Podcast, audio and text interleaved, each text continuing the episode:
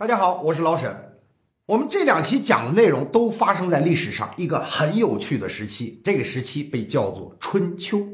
之所以它是我说它是很有趣的时期啊，是因为在我童年的脑海里啊，曾经长时间的认为这是一个以四季来命名的浪漫时代，所以我想当然的就认为啊，说春秋接下来那应该是夏冬嘛。但是因为国家开始战乱了，就导致不能延续好时光，哎，所以以后呢就只能叫战国了。你看这多年以前的弱智想法，现在回想起来其实还是蛮有趣的。好了，我们切回到正题啊，在历史上只要讲到春秋，那肯定躲不开一个话题——称霸。纵观整个春秋，可以说就是一部称霸史。称霸这个东西啊，其实咱们都很熟悉啊，我们天天在电视上、各种媒体上都能听到我们的国家领导人说：“说我们的立场是永不称霸。”其实我每次在电视上听到这句话，我都会下意识的去看那个电视画面里啊有没有老外，如果有的话，我就会仔细看他们表情，因为我总担心这些老外他不相信啊，这可以理解啊，他可能认为啊说你现在不称霸，那是因为时机未到嘛，那等到你国力军力各方面都领先全球了，到时候你会不会称霸，那就很难说了，是吧？哎，其实他能这么想啊，还是稍微浅薄了些。搞称霸、搞扩张，那都是传统玩法。称霸这套东西，我们太了解了。在中国这块土地上，我们几千年前就一再上演过多国争霸战，这套咱们非常有经验。中国那可是世界上最早发明称霸这种玩法的国家哦。我们来看这段文字啊，这是春秋里边的原文。这段文字啊，就记述了一次被称为叫北信之盟的诸侯大会。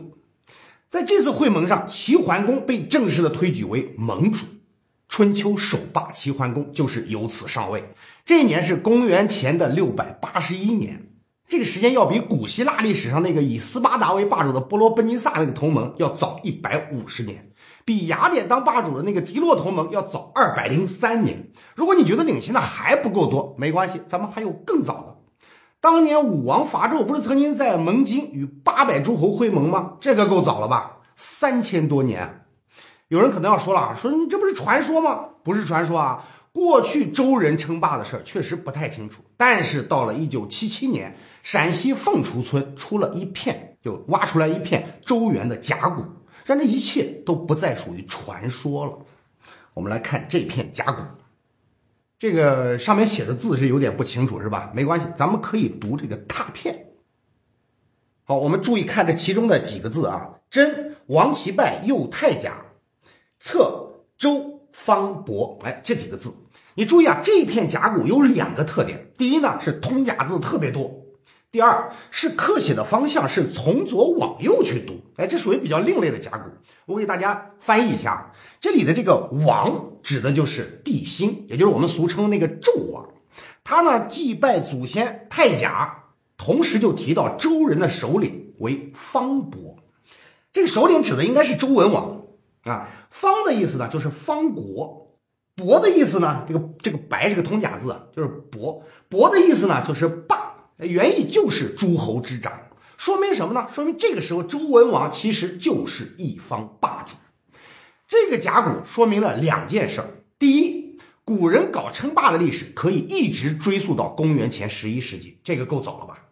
第二，就是原来那个《封神演义》里边曾经不是说吗？说周文王是西伯侯，哎，这居然是一件挺靠谱的事儿。好，扯远了啊，咱们还是来说说春秋五霸。说到春秋五霸，我估计很多人都说不清五霸到底有什么版本啊。来，咱们看一下，我这里有七个五霸的版本，看看有没有你熟悉的那个。你看是有点晕吧？别急，咱们来分析一下啊。你看啊，不管怎么说，在这七个版本里，有两个人是始终哎没有争议的，都是榜上有名，就是齐桓公跟晋文公，哎，这两个雷打不动。那其他的就各说各话了，比如说楚庄王秦穆公，这这这这还算是得票比较多的。你看，这就产生了两个问题啊，就第一，到底哪一个才是五霸的正解呢？第二，你说春秋五霸，就是春秋啊，有这么多的君主都可以入围这个霸主的名单，那为什么这个名额就一定要限定在五个呢？哎，换句话说，为什么一定是春秋五霸？为什么就不能是七霸、九霸、十三霸呢？好，咱们把这个问题先第一个问题先放一下，先看第二个。这个问题的答案，其实在下边这段话里。这是《左传》里的原文啊，注意这句话啊，叫“四王之望也，五伯之霸也”。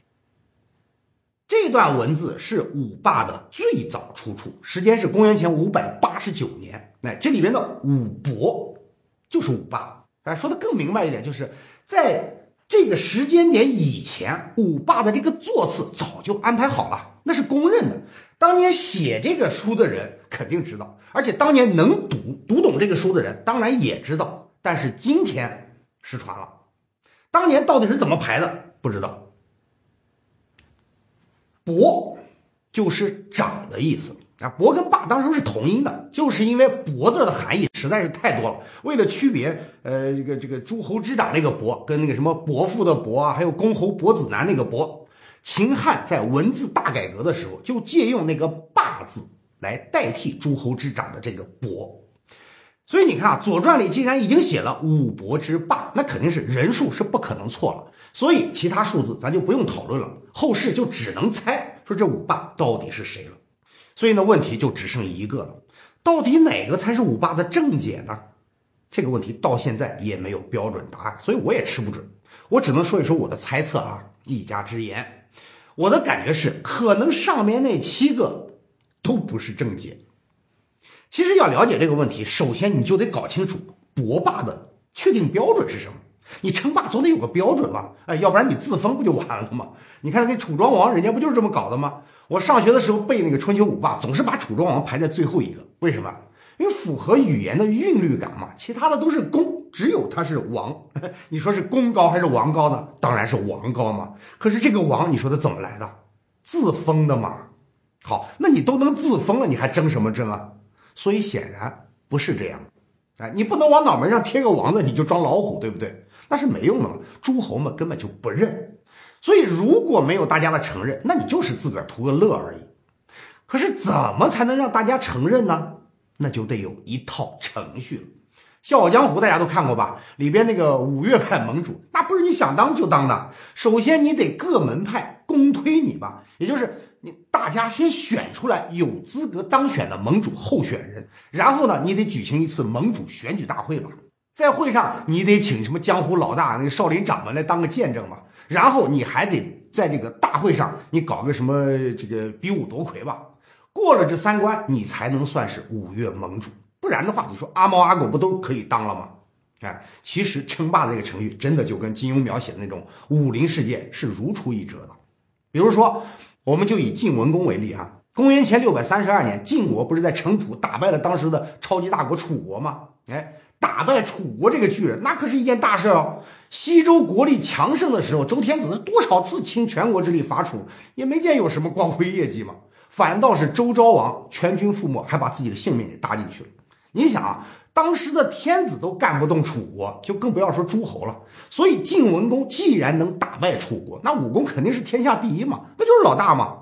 不尊你，那不是找倒霉吗？所以晋文公一个眼神，大家马上就心领神会了，天下归心嘛。所以推举那当然就顺理成章了。哎，这下边就该搞组织会盟了吧？哎，要搞个仪式嘛。我们看一下屏幕啊。你看啊，就是从这段技术来看，北方稍微有点规模的国家，除了秦跟燕，基本上都来站台了。那到了这一步，是不是就算称霸了呢？哎，还没完，还少一个见证人。那谁有资格来见证呢？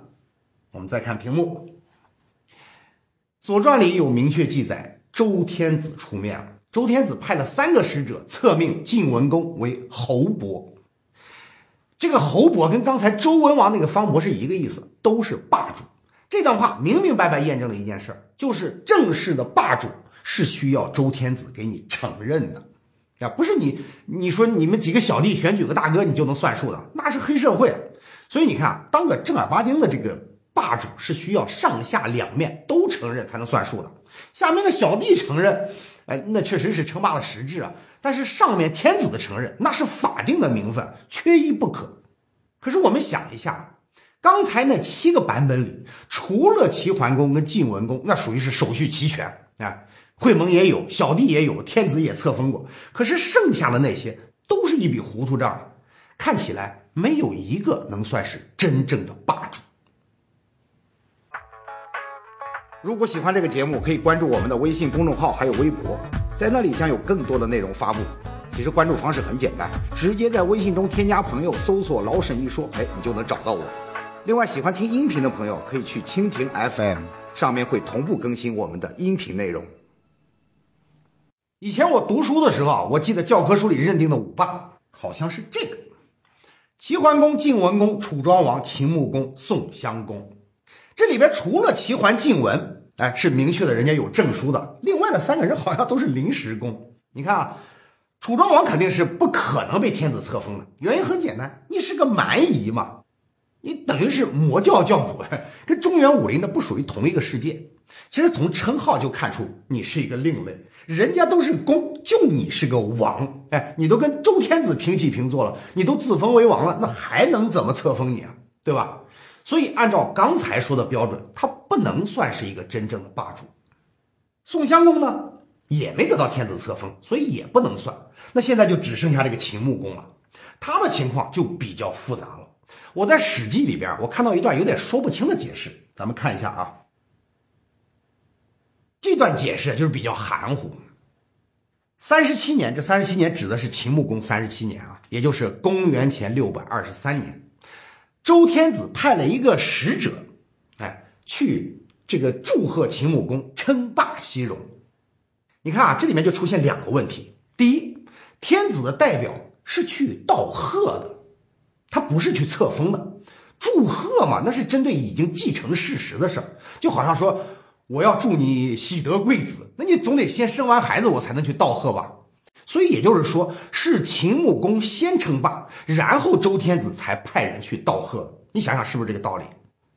那既然啊，那这个霸那肯定就是你秦穆公自封的嘛，肯定就不会是周天子任命的，对吧？第二，咱们再好好看看天子道贺的内容啊，就这四个字叫岁岁霸西戎。这这什么意思啊？西戎在哪儿？我们看地图啊。西戎在这儿，当然离秦是比较近哈。西戎是很多戎狄的合成，哎，那都不能算是诸侯了，都是化外之地。用今天的说法，那都是外国。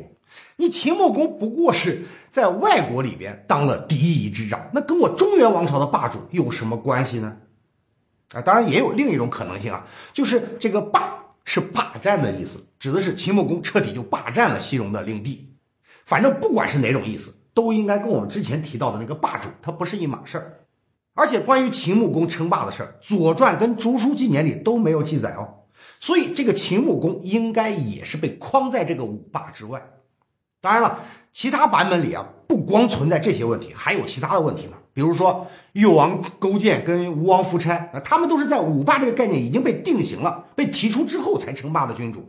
那刚才我们不是说了吗？五霸的概念至少是在公元前五百八十九年就已经有了，而这个时候，夫差、勾践这哥俩还没出生呢。所以，按照这种方式排除下去，前面提到的那七种五霸的版本，应该说没有一个能站得住脚。好，那你可能又要说了，说你全都推翻了，你总得给个说法吧？好，有个说法，你往这里看，这是国语里边的原话啊。昆吾为夏伯，大鹏、始为为商伯。你注意啊，他说了三个伯霸的名字：昆吾、大鹏、始为。如果再加上齐桓公、晋文公，刚好就是五霸。你可能觉得奇怪啊，哎，咱们说的不是春秋五霸吗？你怎么连夏朝跟商朝都算上呢？哎，这才说的是关键点。咱们再回过头去重新看一下刚才说的那个五霸原始说法的出处，就是四王之望也，五伯之霸也。你仔细看这一段啊，这《左传》的原文啊，其实他从来都没有说过说这五霸是本朝啊，他只是说了有五霸这个概念。而且你注意看上面说的四王之望，四王在历史上的分歧应该是比较小的，基本上是公认的。虞舜、夏禹、商汤，还有周的那个祖先后稷，你看这四个人他也不是一个朝代的。哎，那你说凭什么这个五霸就非得是一个朝代的呢？所以我觉得后人很可能就是主观臆断，觉得这五霸既然是春秋里说的嘛，那肯定就是春秋五霸，所以就出现了各种充满矛盾的版本。哎，这可不是我一个人瞎说的，咱们看证据。你看啊，这可是东汉的白虎同意啊，他就支持这个观点。哎，五霸者何谓也？昆吾氏、大鹏氏、史为氏、齐桓公、晋文公也。根据记载，都是真正满足称霸的所有要素。我觉得这个是比较靠谱的。啊，有没有五霸呢？肯定有。是不是在春秋呢？不见得。春秋五霸很可能它就是个错误概念。当然了，我老沈也不是历史学家，只是一家之言，你就权且当个故事听听，不要太较真。历史解释嘛，那本来就没有绝对的对错。好，春秋五霸这个概念虽然不是特别靠谱，但是春秋争霸那是不容置疑的。天子承认当然好，不承认也无所谓。我拉着一帮小弟，我不是照样会个盟，还能成立黑社会吗？这样产生的霸主，虽然在法理上手续不全，但是不影响他的实质，所以他们也可以成为霸。这种霸就比较多了。说到这儿，咱们今天节目的第二个大问题就出来了，那就是到底为什么要称霸？你可能要说，这还不简单？当然是为了抢土地、抢人口嘛。可是春秋的霸主们好像真不是这样的，至少看起来他不是这样。咱们就以齐桓公为例，你看他一上台就高喊着要尊王攘夷啊，很有正义感，好像是替天行道，而且做的事儿好像也真的就是个和平使者，甚至有点像活雷锋。咱们看个例子啊，公元前六百六十三年，山戎打燕国，这次打得很凶猛。其实以前我们讲过这个例子啊。燕国实在是招架不住了，随时都有可能被灭，怎么办呢？所以就求救于齐桓公。这个时候，齐桓公虽然还没得到天子册封，但其实早就是实力上的霸主啊！天天坐在自己改造的那个幺幺零指挥中心，就等着看有没有人需要帮助。所以一看，哎，真的有人来找他报警，那开心死了，马上带着军队救援燕国。这个时候的齐国国力军力那真的是如日中天，所以很快就旗开得胜，打败山戎，拯救了燕国。等到部队要回国的时候，因为燕国国君太感动了嘛，救命之呃不是救命之恩，救国之恩，所以这个燕庄公就一路上感激涕零啊，送了一程又一程，一直送到齐国境内。哎，这一下问题反而来了。按照春秋的礼仪制度，诸侯之间的迎来送往是不能够出自己的国界的，除非你是迎送天子。所以呢，严格的说，这就算是燕庄公为质，齐桓公僭越。但你说这种问题，其实也没人跟你较真，哎，可是齐桓公不这么看。嘿 你想，这不刚当上世界警察吗？那得有规矩啊。所以他为了讲规矩，大手一挥，你不是从燕国到我齐国来吗？好，你进来多少土地，我就送你多少土地。哎，所以你就不算为质了嘛，你在自己的国土上嘛。所以这段国土他就白白的送给了燕国。你看这个齐桓公啊，出人出力帮人打仗。不要对方国土，也不驻军，临了还送了别人国土，仗义吧？当然，你可能要说了，这搞不好是齐桓公的一次政治作秀吧？可是你要翻开史籍，就会发现啊，齐桓公这样的行为那可不止一次哦，而且其他那些霸主们也经常干类似的傻事儿，好像一时间个个都是活雷锋一样。所以儒家后来就对此是大加赞扬，说什么重华夷之变，匡扶王室，忠君爱民，反正好话说绝了。可是你说，春秋的诸侯们怎么会仁义到这种无欲无求的境界呢？你信吗？一个这么干，我们可以理解；说很多人都这么干，好像是有点不合逻辑了吧？哎，虽然咱们确实没见过春春秋争霸啊，但是咱们见过美苏争霸，而且乍一看好像跟春秋争霸那如出一辙。首先，你看美苏争霸，人家也是不吞并国家，也是不抢人口，是吧？你看美国打二战花了九牛二虎之力。他吞并谁了？没有嘛。苏联也是一样啊。比方说啊，一九六八年苏联入侵捷克斯洛伐克，坦克都开上布拉格街头了，哎，整个国家完全被控制了。可是当捷克政府屈服，而且重新回到苏维埃怀抱之后，苏联人立马就撤走了，是吧？哎，不但如此，很多时候这俩霸主还经常对其他国家进行貌似无偿的支援。哎，说什么呃面包、呃面粉、玉米、飞机、大炮，甚至直接给钱。你看这种举动跟春秋时代的霸主就很相似啊。可是你要说他们都是活雷锋，鬼都不信。全世界都知道他们称霸的原因，就是为了大规模的、最大程度的支配世界。我们看屏幕上这段文字啊。这段文字记录的是齐桓公在夺得王位胜利之后，哎，召见管仲的故事。这是齐桓公跟称霸之间的第一次亲密接触。我给大家翻译一下啊。齐桓公问管仲说：“我一直听人说说你很有才能，现在齐国还动荡不安，哎，你能够让国家安定下来吗？”管仲就说：“王道、霸道这两条路都能让国家安定下来。”哎，齐桓公就说。说不用这么过分吧，不用这么严重吧，动不动就王道霸道的，我只是想让国家安定下来而已。然后管仲说：“哎，王道霸道你都不玩，那我也就没啥大事可干了，那我活着也没什么意思了，我还不如追随我那个老主子公子纠算了。哎，他不是死了吗？那我也不活了。所以扭头就走，就往门外走。管仲那是大人才啊，那齐桓公当然不能让他死了，所以赶快就把他叫住了。你注意看啊，这里边有一个非常关键的描述。”就是公汉出曰：“勿以其免霸乎？”就是他浑身冒汗的说：“说实在不行的话，咱就勉强的实行霸道吧。”你看这就比较奇怪了，不就是君臣之间的一些对话吗？哎，你至于紧张的汗出吗？要知道齐桓公这个人，那心理素质是非常棒的。当年就是被这个管仲哎射了一箭，趴在那装死，那跟真事儿一样，心理素质非常棒。而且先秦时期的作品一般都是惜字如金，所以这个汉字，就是这个汉这个字，应该是专门放在这里提醒读者，哎，因为免霸这两个字儿，其实是非常沉重的。如果喜欢这个节目，可以关注我们的微信公众号还有微博，在那里将有更多的内容发布。其实关注方式很简单，直接在微信中添加朋友，搜索“老沈一说”，哎，你就能找到我。另外，喜欢听音频的朋友可以去蜻蜓 FM，上面会同步更新我们的音频内容。要说齐桓公害怕的，应该就是“王霸”这两个字。那什么是王霸呢？我们看一下屏幕，这是孟子的原话啊：“以利假人者霸，以德行人者旺。”就是说，假借仁义，但是实际是用力量去压迫别人的。就是霸道，而以德服人、施行仁义的，就是王道。可是你说这有什么可吓人的呢？哎，没错，照这么解释，确实跟白开水一样。孟子嘛，就是喜欢单方面去强调仁、仁义、道德，而是不愿意承认暴力的力量。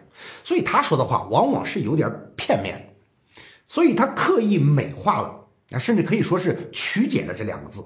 其实王道没那么复杂，从字面上就能理解。就是要称王，在春秋时期，天下只有一个王。哎，你要称王，那就是要一统天下嘛，这就是明摆着要造反嘛。所谓霸道，就是要统领诸侯。那统领诸侯干什么呢？就像周文王、周武王父子一样，不断扩大能够支配的政治势力，最后架空天子，直到诸侯天下诸侯归心，然后直接干掉天子，统一天下。也就是说，不管是王道还是霸道。目的都是为了造反，不同的是，一个是直接造反，一个是先称霸，缓称王，和平演变，江山易主。当时齐桓公刚刚继位，好日子还没过上几天嘛，你就逼着让他干脑袋别在腰带上的事儿，你说齐桓公这啥感受？这个时候才是刚刚的春秋初期啊，周天子的武力虽然已经很弱了，但是在宗法里的地位那是很高的。所以，甭管是王道还是霸道，其实都是一种很危险的欲望。你说齐桓公他能不汗流浃背吗？可是看着千载难得的人才就要去赴死，所以他只能勉强选个稍微温和点的霸道。说到这儿，你就应该明白了，所谓的霸道就是内托暴力，外托仁义，哎，收服诸侯，最后达到支配世界的目的。这跟美国、苏联那是一样的。哎，你听话，大家都好。你要是惹得我不爽，你看见伊拉克、叙利亚没有？他们的今天就是你的明天。所以，虽然儒家一再美化齐桓公啊，但是有些史实你毕竟是很难掩盖的。我们来看一下齐桓公的另一张面孔。齐桓公二年，这个二年指的是齐桓公二年啊，灭谭国。原因呢，就是因为在逃亡的时候，哎，以前逃亡的时候路过谭国，叫谭这个无礼，其实就是没好好招待他，所以这次直接灭国。五年，就齐桓公五年伐鲁，原因呢，就是因为鲁国当年支持过他的政敌公子纠。可是鲁国实在太大了，不好灭，那就打得你割地赔款为止。所以你看，这就是齐桓公背影里边那个睚眦必报的一面，哪有什么宽仁之念？可是齐桓公，你既然带头称霸了嘛，颐指气使，风光无限，你说谁看了会不眼红呢？榜样的作用是什么？榜样的作用就是要让大家眼红啊，因为眼红才会去超越嘛。所以大家对霸主这个位子那是趋之若鹜啊，打破脑袋也要爬上去。怎么爬呢？靠实力会盟嘛。称霸的主要方式就是靠会盟啊，就是把所有诸侯都招来，来大家排排坐，然后挨个问你服不服？都服了，那咱就歃血为盟，都给我发下毒誓。所谓歃血为盟啊，就是把牛耳朵，哎，牛耳朵的血涂在这个嘴唇上，然后发誓。也不知道当初怎么会想到这种形式，估计是这么看起来是有红口白牙的那种仪式感。而且当年的誓言非常有意思，我们看一下当年的誓言。这是公元前五百六十二年一次会盟上的誓词，大概的意思是这样的啊，是说凡是加入咱们这个组织的，哎，都不允许囤积粮食、囤积钱财，不许收留坏人，有灾要救，哎，有难要帮，大家要好恶相同，就是有要有相同的价值观，否则的话，各种神明。最后都会诛灭你，让你亡国灭种。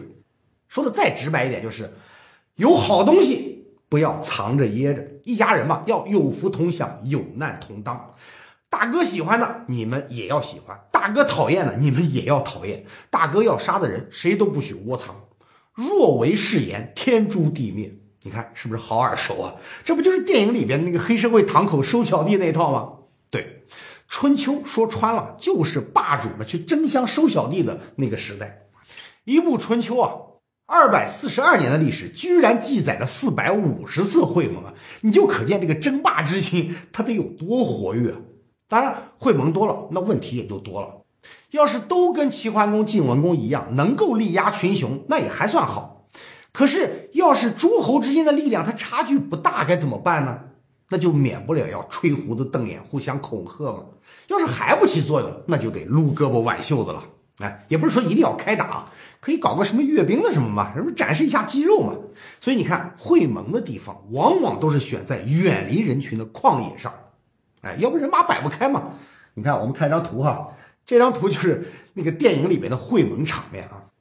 你看，诸侯们为了增加会盟的筹码，在现场那当然是要带着军队嘛。可是要带多少才合适呢？你看，这就是一个难题了。带少了，你压不住场面，万一要是急眼了，动起手来，你吃亏嘛。但是带多了也不行啊。哦，你倾巢而出，老挝不要了。举个例子啊，公元前四百八十二年，在黄池会盟，吴王夫差就是这么干的。哎，乌泱泱带了举国的兵力，那是威风凛凛啊，在会场上确实力压大国。结果呢，老挝空了。哦，你在这会盟，结果老挝就被人家越王勾践给连锅端了。所以，对于这个难题，宋襄公就给出了一个解一个建议，说算了，说以后干脆咱们都别带军队了，大家都是文明人嘛，要想打架，以后战场上有的是机会。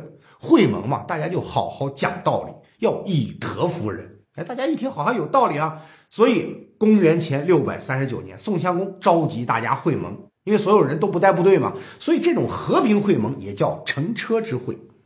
而以前那种带部队的武装会盟呢，叫兵车之会。会议在宋国的羽翼隆重召开，那肯定是宋襄公致开幕词嘛。各国领导人在热情洋溢的气氛中进行了友好会谈，啊，回顾什么传统友谊，交换宾主双方意见。好，眼看就要胜利闭幕的时候，意外出现了。就在这个时候，楚成王来了，而且是带着部队来的。来了，一看，哎。这么多裸奔的国家元首，那不抓住勒索点东西，不是亏大了吗？反正你也没带军队，那还不手到擒来，就一把逮住了那个宋襄公当人质，然后转过身去就攻打宋国。幸亏这个宋襄公的哥哥他不受威胁，哎，你就算杀了他，我也不给你开城门。楚国一看这个人质确实也没什么用啊，才把他给放了。所以你看那个时候的会盟可不像今天国家元首之间的会面，好歹还有一个起码的底线。那个时候为了占便宜，那真的是敢玩命啊！好了，我们先不说诸侯们怎么争霸，我们都知道这个时候整个天下还是有一个名义上的老大哦，那就是周天子。可是你不会觉得奇怪吗？这个时候周天子，你说他会在干嘛呢？其实自从虚葛之战之后，周天子不是被郑庄公射了那一箭吗？基本上他就再也不敢对诸侯指手画脚了，哎，威风扫地，一地鸡毛。但是毕竟他又不是傻子嘛，怎么会看不出这些霸主们心里边打的小九九呢？其实他们对霸主们的感觉啊，也是很矛盾的，可以说他是既爱又怕。如果没有齐桓晋文这样就打着尊王攘夷口号的这种超级大国，那还不遍地都是郑庄公啊？那天子还活不活了？所以他哪能不识好歹呢？虽然贵为天子，那该抱的大腿也得抱啊。可是麻烦的是，如果你越来越倚重这条大腿，那等于就是在养虎为患。等到有一天他成了气候，反咬一口的时候，那就又是一场革命了。可那又该怎么办呢？哎，他自有一套生存之道。我们看这段文字，这段说的是齐桓公刚刚组织完一次会盟之后发生的故事。哎，这个时候的天子是周惠王，周惠王呢就悄悄的把郑国的国君叫到身边，说了这么句话。注意看屏幕啊，说：“吾俘虏以从楚，辅之以晋，可以少安。”周天子说：“我掩护你。”哎，你去联合楚国，再拉上晋国，这样一来，你郑国不就可以不受齐国的气了吗？你注意啊，那个时候楚国哎是典型的蛮夷啊，周天子居然让郑去联合楚国、晋国来对付齐国，这真的算是不择手段了。你看，这就是标准那个跷跷板玩法啊。拉一个打一个，目的其实很明显，就是要保持国际势力的均衡，防止齐国一家独大，威胁天子。